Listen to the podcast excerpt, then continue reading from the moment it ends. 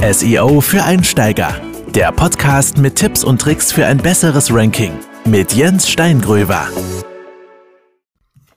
Hallo und herzlich willkommen bei einer neuen Folge von SEO für Einsteiger. Ich bin wie immer Jens Steingröber und heute geht es um das Thema Broken Links vermeiden. So geht's. Wir fangen direkt an. Und zwar, was sind Broken Links? Broken Links sind Links, ja, auf einer Webseite, die nicht mehr funktionieren. Das kann intern, kann aber auch extern sein. Das können Links im Menü sein, das können Links im Fußbereich sein oder auch Links im Content. Und wie gesagt, das können Links zwischen den einzelnen Seiten sein, intern. Und es können aber auch externe Links sein zu anderen Webseiten, die nicht mehr funktionieren. Und was passiert jetzt, wenn ein interner Link zum Beispiel nicht mehr funktioniert? Dann landen wir im besten Fall auf einer 404 Fehlerseite. Und wenn ihr keine 404 Fehlerseite habt, dann äh, landet man sozusagen im Nirvana, im Nichts. Und wenn das häufig auftritt, ja, wenn ihr häufig Links auf eurer Webseite habt, die nicht funktionieren, dann kann das im schlimmsten Fall sogar zu einer Abstrafung durch eine, durch eine Suchmaschine, zum Beispiel Google, führen. Das bedeutet dann einfach, dass eure Rankings abgestuft werden. Ja, warum machen die Suchmaschinen das?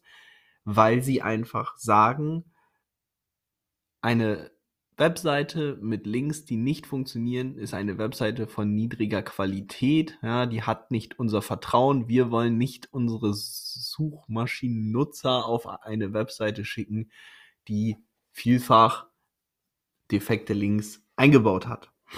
So, wie findet man jetzt solche Broken Links? Und zwar möchte ich euch das Tool Screaming Frog SEO Spider empfehlen. Das Ganze gibt es in einer kostenlosen Version. Man kann da die eigene Webseite mit bis zu 500 URLs analysieren, kostenlos. Es gibt auch eine Premium-Version und das Ganze funktioniert so, ihr kopiert einfach eure Domain dort rein, drückt auf den Button und dann geht ihr auf den Punkt Response Code und dann unten auf Inlinks und dann könnt ihr euch dort die fehlerhaften Links anschauen.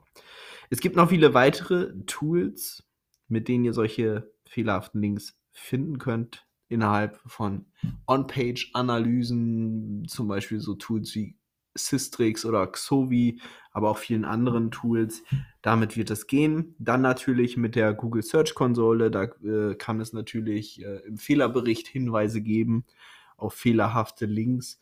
Und dann natürlich äh, ein sehr, sehr tolles Tool, äh, der Link-Checker von W3C, ist auch kostenlos nutzbar. Auch darüber kann man sogenannte Broken Links finden. Noch ein Tipp für WordPress-Nutzer, weil halt viele WordPress nutzen. Es gibt ein Plugin, das heißt Broken Link Checker. Das zeigt euch auch kaputte Links an. Ist natürlich sehr, sehr praktisch, wenn man da im Backend direkt auf dem Dashboard so eine Anzeige hat, wo defekte Links angezeigt werden. Das ganze Ding ist auch, glaube ich, soweit ich das weiß und in Erinnerung habe, bei der letzten Installation komplett kostenlos. Und das ist halt da auch eine sehr, sehr praktische und einfache Lösung, um dann wirklich solche Fehler zu bemerken. Wie kommt es eigentlich zu solchen Fehlern? Ja, also stellt euch mal vor, ihr macht gerade SEO, optimiert irgendwie eine Keyword-Seite und verändert die URL. Ja, und dann vergesst ihr da eine Weiterleitung von der alten URL zur neuen zu machen oder so. Oder ihr ladet irgendwo neue Bilder hoch und die Bilder sind verlinkt oder so, solche Geschichten. Und immer dann, wenn man an einer Webseite arbeitet, können Fehler entstehen. Das ist ganz normal, das passiert jedem Mal.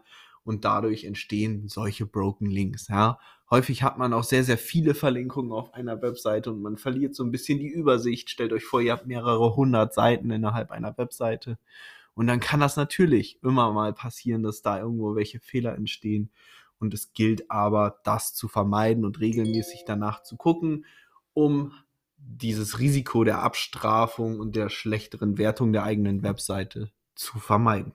Ich denke, dass das ein sehr, sehr wichtiges Thema ist. Deswegen habe ich mir auch überlegt, dass wir diese Podcast-Folge hier machen. Und ich hoffe, euch hat das gefallen. Ich bedanke mich sehr fürs Zuhören und äh, wünsche euch einen wunderschönen Tag. Bis zum nächsten Mal. Euer Jens. Ciao, ciao. Das war SEO für Einsteiger. Der Podcast mit Tipps und Tricks für ein besseres Ranking mit Jens Steingröver. Wenn du Hilfe benötigst beim Thema SEO, dann sende uns doch eine Anfrage über www.seo-online-consulting.de.